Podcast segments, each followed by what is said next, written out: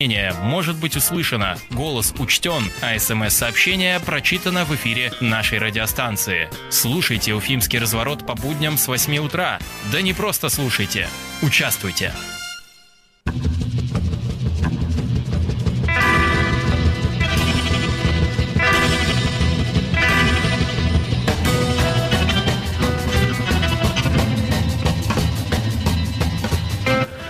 Доброе утро, дорогие друзья. 25 марта уже, и на Эхе Москвы в Уфе начинается очередной фильмский разворот. Пока в студии я один, меня зовут Руслан Валиев. Свою соведущую Викторию Куприянову э, я жду. Я думаю, что в процессе она к нам присоединится. А, прямая трансляция у нас в Ютубе запущена, и для тех, кто нас там уже смотрит, я думаю, картинка на нашем телеэкране довольно неожиданна. Мы здесь транслируем традиционно видеокамер, точнее, видео с камеры наблюдения у Фанета над развязкой Закивриди Салавата Юлаева. Так вот, сейчас там не видно ничего практически, кроме солнечного зарева на горизонте и э, тумана, который стелется над Уфой. Я думаю, что многие уфимцы, которые э, уже вышли на улицу или э, выглянули в окна своих высотных домов, 34-этажных, как у нас принято, они видят это самое э, зарево из тумана, который стелится внизу. Судя по всему, именно поэтому и с пробками тоже не очень хорошо. Вот буквально э, Яндекс что у нас говорит? 6 баллов пробки, с южного въезда все очень плохо, со стороны Меги все красное, со стороны Демы также улица Пугачева э, затруднения испытывает в движении, поэтому э, вновь ситуация напряженная, скажем, да, планируйте свои маршруты и время выхода из дома также планируйте. Но весна-то не за горами, мы же чувствуем, а солнце все-таки ярче становится, и днем уже теплее, поэтому через несколько дней, надеюсь, и все мы знаем, что так оно будет, э, все-таки весна возьмет свои права и закрепится, скажем так, у нас за окном. Вот. А мы сегодня почитаем с вами прессу, как всегда. Мы послушаем фрагмент программы «Персонально ваш» с активистом Русланом Нурдиновым, который вчера Э, отвечал на вопросы моего коллеги Айдара Ибра... э, Ахмадиева. Вот, а поголосуем. А во второй части у нас будет э, гость. Мы поговорим по видеосвязи э, с заместителем руководителя Российской партии пенсионеров за социальную справедливость Владимиром Ворожцовым. А, он является заместителем руководителя федерального органа, скажем так, этой партии. На днях руководство этой партии были в Уфе, встречались тут с руководством региона. И, в общем, я так понимаю, планируют они более более-менее активно проявить себя на ближайших выборах. Вот об этом в том числе и поговорим, и в принципе попытаемся разобраться, а что за партия такая, да, потому что для большинства из нас, из вас наверняка вот это название не, э, обо многом, скажем так, не говорит. Вот, э, телефон плюс семь девятьсот двадцать семь триста четыре десять пятьдесят один, работают смски, WhatsApp и э, Telegram, и трансляция в Ютубе, где есть чат, также работает. А пока почитаем прессу. Так, ну, начну с того, что как раз выбранная тема оказалась в центре внимания вчера, благодаря тому, что Горобзор опубликовал некий список кандидатов в депутаты Госдумы от «Единой России» в Башкирии. Э, скажу, что праймерис еще не прошли, то есть внутренняя процедура выборов еще даже не началась, а журналисты уже делятся инсайдами, кто от «Единой России» пойдет в Думу. Так вот, что тут интересно? Значит, Павел Качкаев якобы собирается по одномандатному округу, он и сейчас депутат Госдумы, уже второй срок заканчивает, да? Эльвира Айткулова Абдулова, которая до сих пор была депутатом Курултая, э, пойдет в Госдуму, опять же, по данным издания. Рафаэль Марданшин, э, который тоже в Думе находится, но не от «Единой России», и который, кстати, сегодня будет у нас... Эм, а нет, нет, вру, э, он сегодня не будет. Так вот, Марданшин в Думу собирается. Дальше Динар Гельмудинов, начальник ГИБДД, дескать, пойдет все-таки туда работать и, видимо, получается, покинет пост руководителя ГИБДД. Дальше Шамиль Валеев, руководитель аппарата Общественной палаты Республики, Рустем Ахмадинуров, руководитель самой «Единой России», Эльдар Бекбаев, действующий депутат, и Рустам Набиев, блогер и член Совета по правам человека э, при главе Башкирии, якобы пойдет. Однако же он, э, Рустам Набиев, в частности, э, про Уфу, а нет, не про Уфу, в своих соцсетях он сообщил, что никакого согласия на это не давал, и сам не понял, каким образом он оказался кандидатом в депутаты Госдумы. Друзья, это неправда, я никакого согласия не давал, тем более от «Единой России», написал он. Что за бред, задался вопросом Рустам Набиев. Я думаю, что Рустама э, все помнят хорошо, да, он у нас в эфирах тоже, в том числе в гостях был. Молодой человек, который лишился ног во время э, трагедии в э, Омской казарме. Сейчас очень известный блогер, большое количество подписчиков у него в Инстаграме. В общем, личность медийная. И понятно, почему. Кому-то, наверное, хочется, чтобы человек оказался в списках партии для того, чтобы привлечь к ней больше внимания и больше сочувствия от избирателей. И даже не вопрос в том, пойдет ли он реально в Думу, да, как у нас бывает, в основном бывает, люди регистрируются так называемыми паровозами, э, привлекают аудиторию, избирателей, а потом э, по разным причинам не становятся депутатами. Вот. Но ну, а поживем увидим, пока эта информация не, неофициальная, она лишь публикуется нашими коллегами в СМИ. УФА-1 опубликовали материал, касающийся транспорта, кладбище Нефазов. Смотрим, как в Уфе похоронили новые автобусы и миллионы бюджетных рублей. Журналисты издания побывали э, в одном из гаражей, э, точнее на площадке, э, так называемом отстойнике, где содержатся автобусы, которые по разным причинам не выезжают на улицы города. И здесь, помимо там каких-то не самых новых, скажем, возможно, действительно сломанных автобусов, находятся и совершенно новые, которые закупались вот в последнее время в рамках э, транспортной реформы. И видно это, кстати говоря, по внешнему виду, по м, дизайну, по цвету дверей, например, вот я идентифицирую, по госномерам, в конце концов. И задается вопросом, коллеги, а зачем покупать автобусы и зачем их хранить, э, значит, где-то, значит, по стекла в снегу, в то время как этих самых автобусов на улицах не хватает? Почему вот так вот у нас все бесхозяйственно происходит? Задались они вопросами, в Башавтотранс обратились. На тот момент, я так понимаю, ответа не получили. Но и мы, кстати говоря, вчера с утра обратились и в Минтранс РБ, и в ваш автотранс для того, чтобы они прокомментировали эту ситуацию. Но ответа до сих пор нет. И, в общем, к сожалению, и министра транспорта действующего у нас сейчас нет для того, чтобы можно было попытаться позвать его э, на программу «Персонально ваш». Но так или иначе будем добиваться, конечно, потому что это вот один из таких элементов, одна из иллюстраций того, как на самом деле дела обстоят у нас с транспортной реформой. И помимо того, что мы просто купили много новых автобусов, по сути дела, особых успехов не достигли. Ну, может быть, еще карту Алга можно как-то выделить, что действительно безналичная оплата есть. Но, опять же, тех же коммерческих перевозчиков эта карта до сих пор не радует, опять же, по э, их э, данным, которые они нам постоянно сообщают. Далее, э, та же УФА-1 публикует, ну, как и многие другие, о том, что у нас продолжаются публиковаться э, закупки для Дома Республики, что же у нас э, собираются обновить в этом году э, в здании правительства. Например, кресло и жалюзи за 9 миллионов рублей планируется также, помимо мебели, о которой на днях было сказано. Так вот, эм, э, согласно тех заданию, планируется закупить 19 кресел для руководителей из перфорированной кожи и эко-кожи, конференц-кресла из искусственной кожи и рабочие из натяжной сетки. Эти сиденья для казны обойдутся почти в 3 миллиона рублей. А, значит, и жалюзи, соответственно, на окна, на оставшуюся сумму. Кому интересно, можете почитать, например, на УФИ-1. А, далее.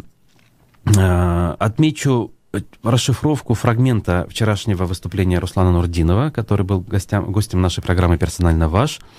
Татарский язык могут называть хоть чукотским, от этого татарским он быть не перестанет. Такова цитата, вынесенная в заголовок этой статьи. Общественник прокомментировал ситуацию, связанную с, установкой стел по э, районам Башкирии, на которых, э, помимо наименования районов, указано еще и наименование башкирских родов и племен, которые эту территорию населяют. Ну, как мы уже знаем, вчера это обсуждали, мнения на этот счет разделились. Есть те, кто э, поддерживает эту инициативу и считают ее объединяющей, а кто-то считает ее, эту инициативу, наоборот, разъединяющей людей в этом э, этническом, скажем, смысле. Далее. Э, медиакорсеть продолжает эксперимент, э, в ходе которого журналисты пытаются выжить на 10 тысяч рублей, то есть на сумму прожиточного минимума. И вот э, пришлось нашей коллеге Карине Мамаевой пообщаться с психологом, которая назвала ей 5 шагов к счастью для тех, кто живет на 10 тысяч рублей. Вот, подробности большой статьи я сейчас... Да, вот Никита подсказывает, найди себе побольше. Ну, знаете, ну, как бы смех смехом, но любопытная история. К сожалению, проблема касается очень многих из нас. Пусть там кто-то и не 10 тысяч зарабатывает, но даже э, суммы, которые больше 10, зачастую не являются достаточными для того, чтобы нормально прожить. Э, и, как мы знаем, только на коммуналку у нас порой уходит больше половины этой суммы. Любопытная статья, любопытный эксперимент. Вот прямо жму руку коллегам за то, что они согласились и пошли на этот эксперимент. Это очень непростая задача. По крайней мере, если ты продолжаешь все это время работать, затрачивать психические и физические силы, и при этом э, качество твоего питания, в конце концов, падает, потому что ты вынужден переходить на не знаю, перловую крупу, в конце концов, да, которая, кстати, тоже уже перестала быть столь дешевой, какой она была э, в предыдущие годы. Так, кстати, э, про закупки тут э, продолжают писать, вот тот же коммерсант, ноутбуки, но тут другая история. Антимонопольная служба Башкирии приостановила аукцион на закупку ноутбуков для медучреждений. Речь идет о покупке аж 1340 ноутбуков за 80,5 миллионов рублей. Тут один из участников этого аукциона, челябинская компания, пожаловалась, и э, УФАС эту тему приостановил. Но мы-то знаем, что приостановка вовсе не означает, что не удастся э, государству закупить эти самые ноутбуки. Что, в принципе, тоже, наверное, правильно. Закупать-то технику надо, людям надо работать.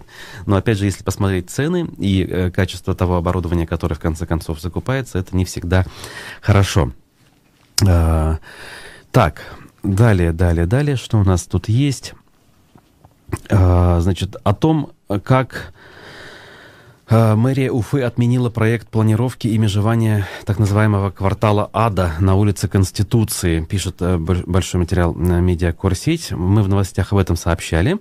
Вот, э, идут у нас вот эти вот стычки и выяснение отношений между жителями, застройщиками и администрацией Уфы в разных частях города, не только на Шатароставелле, в Черниковке, на Конституции. Одна из таких историй.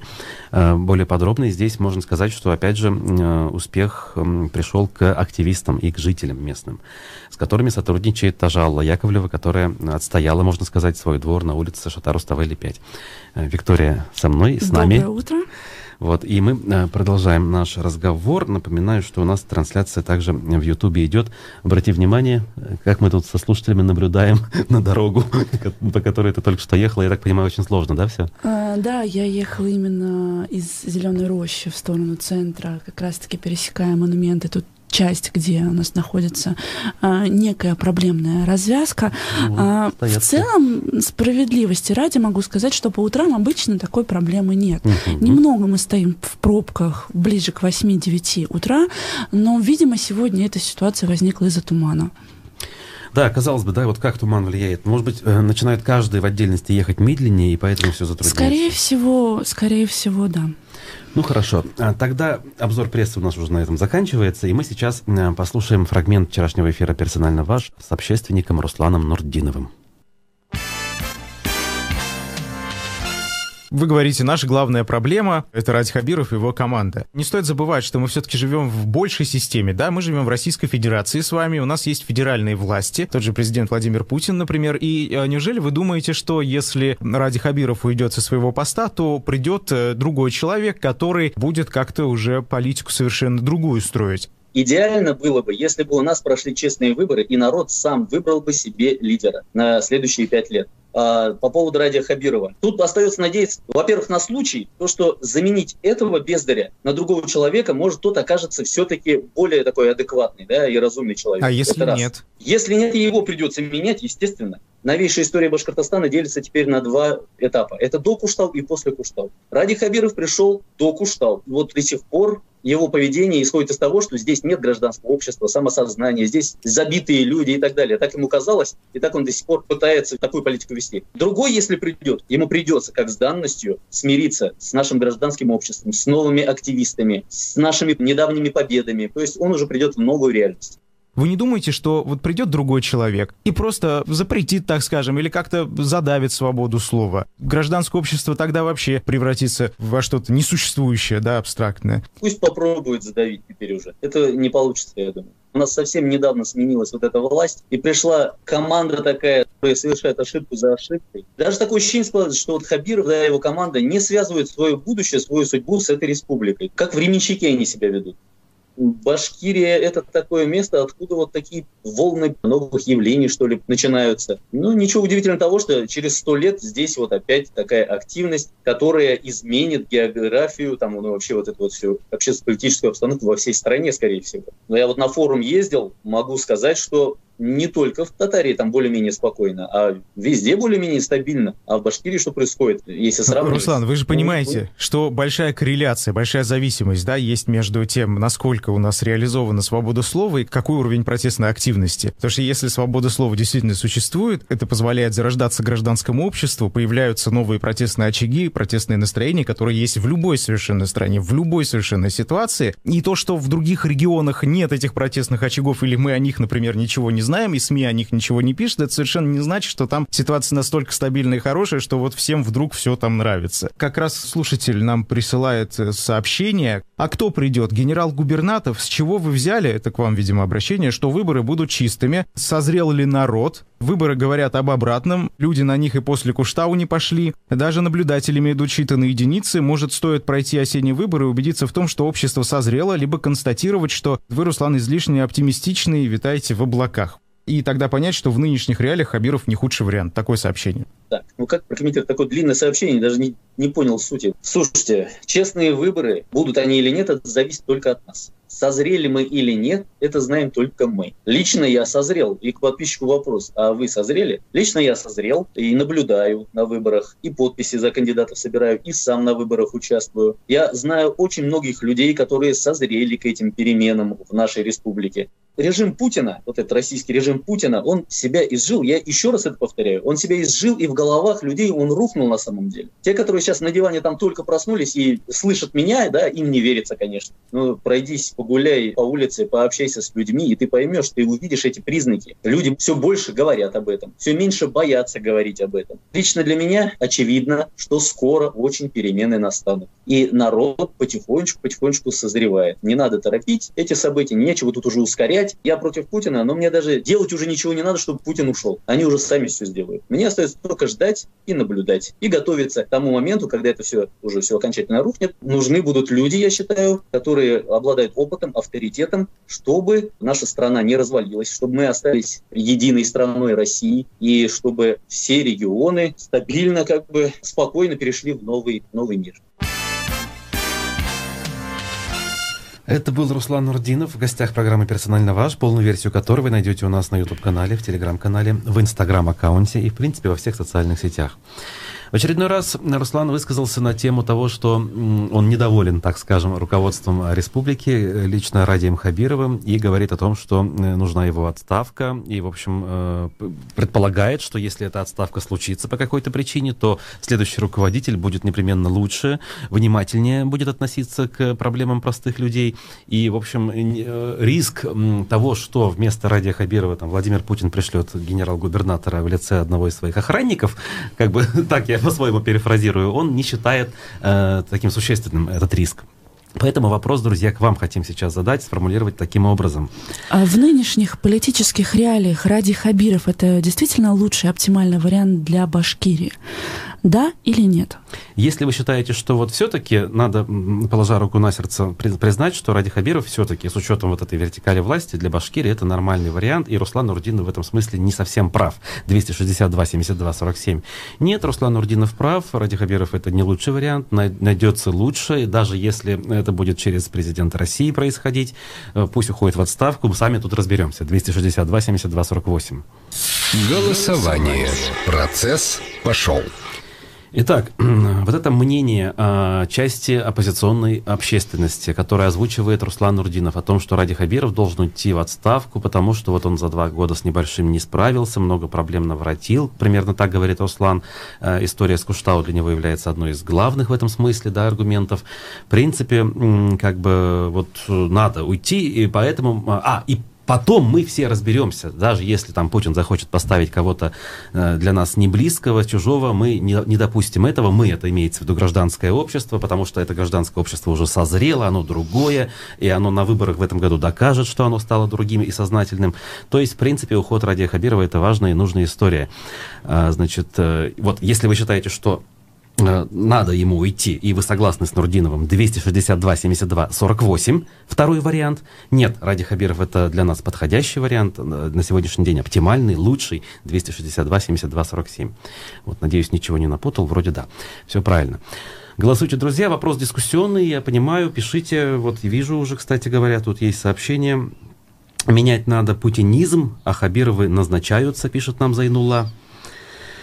А, менять надо всех и постоянно, пишет нам Роза Люксембург. А, ну, в общем, нельзя не согласиться с мнением, что люди должны меняться везде и постоянно. Но у нас мы же знаем, что это не совсем так работает, да, в России. Вот. Но, опять-таки, я, например, все-таки призываю, эм, ну, Нельзя, конечно, вот однозначно разделить региональную власть и федеральную. Все-таки это звенья одной цепи. Так уж у нас устроено, но все-таки. Да? То есть э, человек, который работает в республике, является выходцем из этой республики, который понимает здесь многие процессы, знает людей. Это не одно и то же э, э, с человеком, который присылается из Москвы, да, например, и который видел республику лишь из окна лимузина, когда приезжал с Путиным здесь на какое-то мероприятие и охранял его, скажем так. Да? А ведь в некоторых областях уже такая история работает когда присылаются охранники Путина, э, которые по карьерной лестнице доросли до э, поста губернатора. Вик, ты что думаешь? А, я думаю о том, что в первую очередь, э, не знаю, нужно, наверное, осваивать некое искусство маленьких шагов. Может быть, мы не можем там прямо сейчас что-то поменять, но у нас, простите, даже нет прямых выборов мэра. Угу. То есть, э, что мы хотим вообще в глобальном смысле от региона, если мы э, даже не можем, ну, может быть, доказать свою гражданскую состоятельность э, в плане одного района, в плане иногда одного двора. Я все-таки за то, чтобы каждый из нас вот эта вся вертикаль, она поменяется, когда, наверное, что изменения будут происходить вот в каждом дворе, грубо говоря. Ну вот хотя бы на выборах, да, на каждом избирательном участке. Приходите я... наблюдателями, вот. учитесь на наблюдателей, э, участвуйте, э, я не знаю, пишите э, документы какие-то, если вы видите нарушения э, в мире вокруг нас. Потому что легко, наверное, говорить, а давайте заменим человека на человека. Но система-то не Конечно, поменяется. я вот именно как гражданин, как активист, а не как журналист в этом смысле, сначала хочу посмотреть, как вот ближайшей осенью люди пойдут, проголосуют, пойдут, пронаблюдают, и тогда можно будет говорить о том, что а давайте поменяем, потому что мы сможем легко разобраться и поставить э, на эту должность более значимого и правильного человека. А слушатели у нас проголосовали следующим образом. 40% э, ровно считают, что Ради Хабиров это лучший вариант на сегодняшний день из тех, которые возможны для республики в нынешних реалиях, а 60% согласились с Русланом Нурдиновым с тем, что нужно Хабирова менять, и мы, э, общество, сами разберемся. Уходим на новости, после перерыва вернемся с гостем. Продолжаем прямой эфир Уфимского разворота на волнах радиостанции «Эхо Москвы» в Уфе. Вас приветствует Виктория Куприянова. Руслан Валиев и за звук звуком Никита Полянин. Я напомню а, о том, что у нас есть YouTube-трансляция, где с помощью чата вы можете общаться и присылать вопросы, тем более, что у нас гость, сейчас мы его представим, а также работает номер для смс-сообщений, а, для сообщений в WhatsApp и Telegram, плюс 7 927 304 1051. И я приветствую нашего сегодняшнего собеседника, который присоединился по видеосвязи к нашему эфиру, заместитель руководителя Российской партии пенсионеров за социальную справедливость Владимир Ворожцов. Здравствуйте, Владимир Петрович. Алло, доброе утро. Все, прекрасно. Все, прекрасно. Все, разобрались э, с техническими нюансами. Э, давайте так, э, в этом году выборы. Действительно, политические силы федерального, местного уровня так или иначе начинают активнее о себе заявлять, напоминать. Но ваша партия – это не вчера созданное объединение, оно существует довольно-таки давно. Напомните, пожалуйста, что из себя представляет партия пенсионеров за социальную справедливость и к чему она стремится? Э, с удовольствием напомню, потому что партия пенсионеров – это одна из старейших российских политических партий. Мы существуем с 1997 года. А был, правда, короткий момент, э, когда э, партия входила в состав партии «Справедливая Россия», но убедившись в бесперспективность идей и идеологии «Справедливой России», в 2012 году мы вышли из «Справедливой России» и снова воссоздали ту партию, которая в начале 2000-х а, выводила на улицы десятки тысяч людей, протестуя против а, монетизации как очень опасного и неоднозначного социального эксперимента. На сегодня партия представлена в э, многих субъектах федерации, и вот только за прошлый год мы приняли участие в выборах э, в 9 региональных парламентов. Из них в 7 мы победили, и наши депутаты представлены. И в одном, в Магадане, нам не хватило всего нескольких голосов для того, чтобы быть представлены в Магаданской областной. Вот. А партия пенсионеров – это партия э, динамично развивающегося консерватизма, э, партия, которая ставит своей целью сильное и стабильное государство и на этой основе обеспечение социальных прав и самое главное обеспечение достойного уровня жизни граждан страны, прежде всего старшего возраста. Если говорить об актуальных проблемах конкретно в этом году, а, избираясь в этом году, а за что вы будете бороться, что для вас важно в настоящий момент, как для партии? Вот э, вы видите, в самом вашем вопросе э, используется очень, на наш взгляд, странный термин. За что бороться? Вы знаете, как только мы слышим, что кто-то из э, кандидатов говорит о том, что я иду в Государственную Думу для того, чтобы бороться за что мы сразу же говорим, что это не наш кандидат. Потому что партия пенсионеров идет в органы представительной власти для того, чтобы работать. А чего мы хотим добиться? Это сформулировано в нашей декларации, и э, ее основные пункты очень простые. Первое.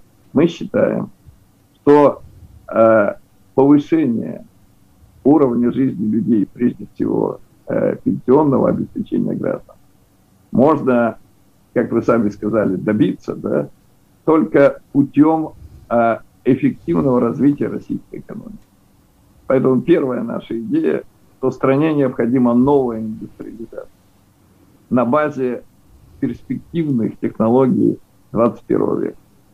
Для того, чтобы она получилась, необходимо две вещи. Первое, резко изменить сознание управленцев, отказаться от фискально-финансового подхода э, к развитию нашей страны, обеспечив качественные показатели. И второе, в корне изменить отношение к кадровой политике. Базовое образование, опыт работы по специальности, прохождение в должности и полученные результаты.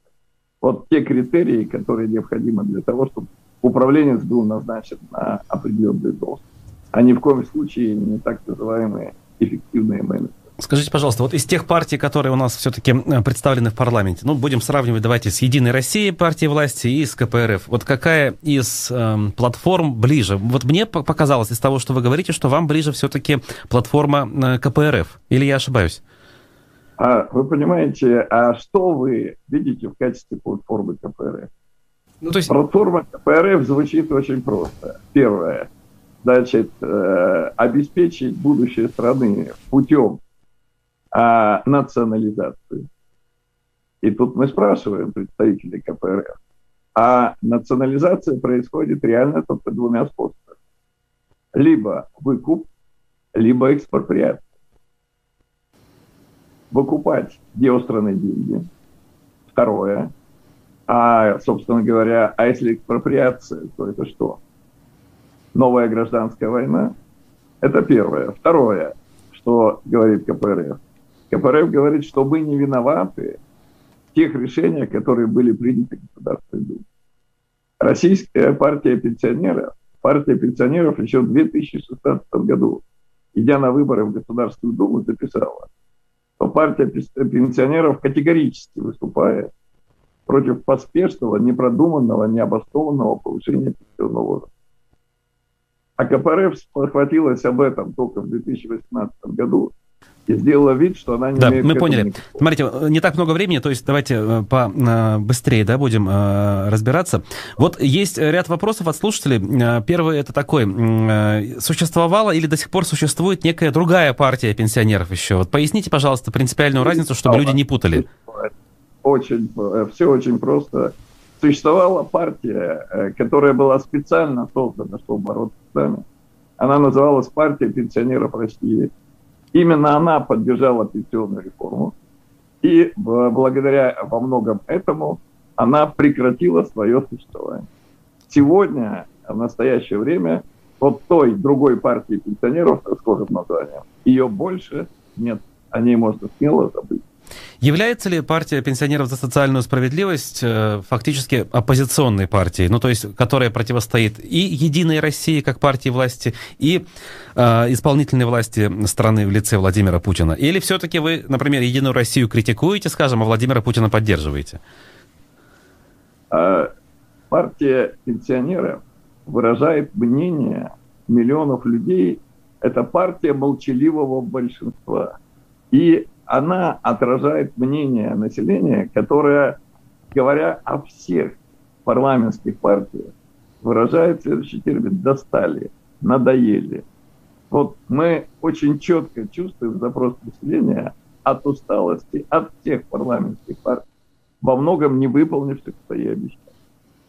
Так, это по партиям понятно. А по поводу президента России, который все-таки является первым человеком, в том числе э, поддерживающим Единую Россию, как минимум поддерживающим. Дело в том, что э, партия пенсионеров э, всегда подходит конкретно. Вот кто лучше, Путин или Зюган?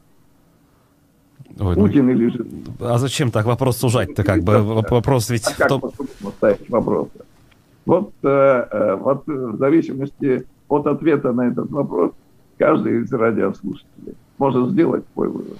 Просто смотрите, вот э, люди пишут, все зарегистрированные партии, все являются филиалами партии власти. Все остальное блеф и вода. Как вы это прокомментируете? Это по отношению вашей партии ведь тоже звучит. Дело в том, что э, э такого рода э, нападки, они очень характерны именно для представителей партии власти которая очень хочет всех уравнять. То есть вот то, что вы произнесли, вы думаете, это оппозиционер. Это сказал тайный сторонник э, тех э, парламентских партий, которые уже 30 лет проросли, просто можно сказать, парламентские кресла, и которые хотят сделать, знаете, это как женщина э, не очень, скажем, социально ответственного поведения, она говорит про остальных, а все такие – Угу. Смотрите, вот, э, вот Путина критиковать вы не стали, но между да. тем ведь пенсионная реформа, ключевой вопрос, скажем так, который касается пенсионеров, была инициирована лично Путиным, а Единая Россия, Дело она формально что, лишь а поддержала вы его. Что в России была пенсионная реформа. Я имею в виду повышение пенсионного возраста конкретно. Ну, было механическое повышение да. пенсионного возраста. Значит, э, и э, позиция партии пенсионеров по этому поводу очень четкая. Мы вообще считаем, что пенсионный возраст необходимо отменить как таковой. Так, так. Мы выступаем за принцип свободного самоопределения пенсионного возраста, за то, чтобы снять наручники миллионов российских людей, которых загоняют вот эту камеры и наручники пенсионного возраста. Пенсия за стаж, а не за возраст. Вот подход партии пенсионеров. Э, и по этому принципу, кстати, он хорошо понять. По этому принципу живут многие военнослужащие, люди, живущие на севере и так далее. Э, я сам, когда поступал в свое время на службу вооруженные силы, я знал, что через 25 лет службы я получаю право на пенсию. Вот мы считаем, что после 30-летнего стажа работы каждый гражданин России должен получить право на пенсию да, идея понятна. А, в общем, есть, наверное, в этом смысл. И все-таки инициативу повышения пенсии озвучил и продвинул лично президент России Владимир Путин. И Какие претензии к партии «Единая Россия», когда а должны быть они к нему? Я думаю, кстати, выдвинул финансово-экономический блок правительства. Это раз. Во-вторых, я думаю, для многих сейчас уже понятно, что это была ошибка, которую толкнули многих руководителей страны те финансисты и экономисты, которые подходят в действительности именно с фискальным подходом. И вот изменение сознания управленцев и самое главное, ликвидация вот этого фискального, а, количественного, примитивного подхода к оценке социальных явлений, вот это одна из основных стратегических задач нашей партии. Угу. Ну, а... А руководство страны, оно и делало, и делает выводы. Оно, кстати, во время реализация этой инициативы делала. И вообще э, партия пенсионеров считает, что пенсионная реформа должна заключаться в значительном, существенном повышении пенсий. Это первое. И второе, чтобы пенсии были одинаковы по всей территории России. Но не может быть в Уфе или рядом где-нибудь в Челябинске, или, так сказать, в Самаре, пенсии иными, чем в Москве. Сколько пенсии у вас пенсии сейчас? Что говорите? Сколько у вас сейчас пенсия в настоящий момент? Uh, у меня военная пенсия и гражданская пенсия 7200 рублей. Плюс uh, я получаю 1700 рублей как участник боевых действий. То есть ваш совокупный доход пенсионный составляет? Uh, порядка, как у военного пенсионера, порядка 40 тысяч. Порядка 40 тысяч рублей. А какая пенсия должна быть у вас, ну, на ваш взгляд, если мы вычитаем вот эту историю с а, военной надбавкой? Минимальная а, медианная пенсия в стране должна быть не менее 22 тысяч рублей. Так, я все-таки я пытаюсь э, в платформе партии непосредственно разобраться. Ну, хорошо, вот есть партия, вот у нее есть конкретные там задачи, конкретные идеи, связанные с пенсионерами. Э, хочет партия пройти в Думу. Но желает ли партия в конечном итоге победить и прийти к власти, скажем так? Ведь конечная цель любого политического движения – это э, захватить власть. Хотя в последнее время понятие «захватить власть» почему-то руководство страны считает чем-то незаконным, но это отдельный вопрос. А почему? Дело в том, что э, вы хотите сказать, являемся ли мы столь пугливыми, ну, например. Как КПРФ, которая имела реальные возможности взять власть в стране и не взяла ее. Вы так ставите вопрос? Ну, давайте, да, с этого зайдем. Хорошо, да. 96-й год вы имеете в виду, когда Зюганов мог выиграть, да? Угу. Нашей позиции заключается в том, что все необходимо делать по этапу. И на первом этапе необходимо добиться поддержки 46, полностью 46 миллионов российских пенсионеров, а пройти в органы представительной власти и доказать людям, что мы в состоянии решать поставленные задачи. И вот тогда уже граждане страны определят, кто, кто и как должен быть у власти. И, и все-таки вы от вопроса немного уворачиваетесь в данной ситуации. Uh, у вас, как у партии, есть задача uh, возглавить uh, партийное движение страны в принципе? Вот чтобы у нас сейчас Единая Россия, а будет ваша партия? Страну возглавить, президента выдвинуть и избрать своего заняв тем самым все Или партии. задача локально в разных городах эм, решать какие-то ну, локальные проблемы, получается? Очень приятно слышать этот вопрос от «Эхо Москвы», потому что «Эхо Москвы» и особенно центральное отделение, э, московское, она очень остро относится к позиции людей старшего возраста. И поэтому, когда «Эхо Москвы» спрашивает, что взвешенная, грамотная, профессиональная, научно обоснованная линия партии пенсионеров победит в стране, тогда очень многие современные политики, они продемонстрируют э, беспомощность и бесперспективность своих взглядов, в том числе многие из этих тех политиков, которые активно претендуют на президентство, выступая с радиостанцией, э, ну, скажем так, вот такого весьма активного э, типа. Мы четко видим свои задачи. Наша задача, как партия пенсионеров, обеспечить сильное, стабильное, эффективное государство, которое обеспечило бы достойный уровень жизни людей. Достойная работа, достойная зарплата, достойная пенсия. Вот наша главная задача. Нужно ли перераспределять э, уровень полномочий между федеральной и региональной властью, между исполнительной и законодательной властью, с учетом того, что сейчас вся полнота реальная сосредоточена в руках президента? Вы понимаете, э, полномочия – это то, что должно активно и эффективно реализовываться.